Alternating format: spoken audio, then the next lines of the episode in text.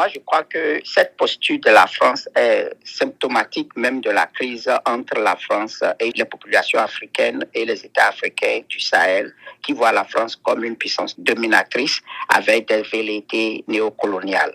Donc, dans ce contexte, moi, je crois que la diplomatie et les règles diplomatiques sont claires. Il y a certaines règles qui se, basent essentiellement sur le respect des nations, des États, de leurs intégrités.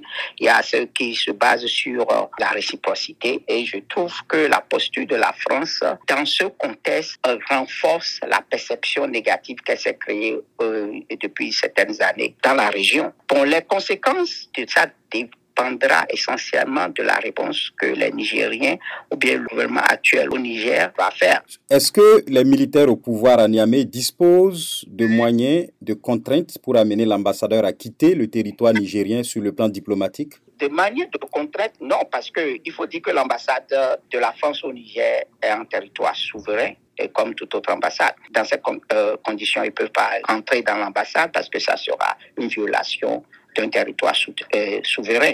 Mais par contre, moi, je crois qu'il est de l'intérêt des Français de retirer leur ambassadeur pour le moment, peut-être garder un chargé d'affaires et essayer de revoir euh, l'approche avec les Nigériens. Ce qui est sûr, c'est une façon de dire qu'on ne reconnaît pas ces autorités. Donc ça sous-entend que, bon, ils sont toujours dans la posture qui était leur première posture au lendemain du, du push. On sait qu'au Burkina Faso et au Mali, les militaires au pouvoir avaient demandé que les différents ambassadeurs français dans ces pays-là quittent et ces ambassadeurs sont partis. Pourquoi au Niger, ça coince. Non, mais il faut dire qu'au Mali et au Burkina Faso, ils n'ont pas eu cette expérience. Je suis sûr que ces deux expériences au Mali et au Burkina Faso les ont édifiées sur les coûts. Et quand je parle de coûts, je ne parle pas seulement des coûts financiers, mais je parle de coûts au niveau de la perception de la réputation et de la grandeur de la France. Ils ont eu le temps peut-être d'analyser cette, euh, ce facteur et ils se disent qu'ils ont pris des coups assez énormes dans ces retraits-là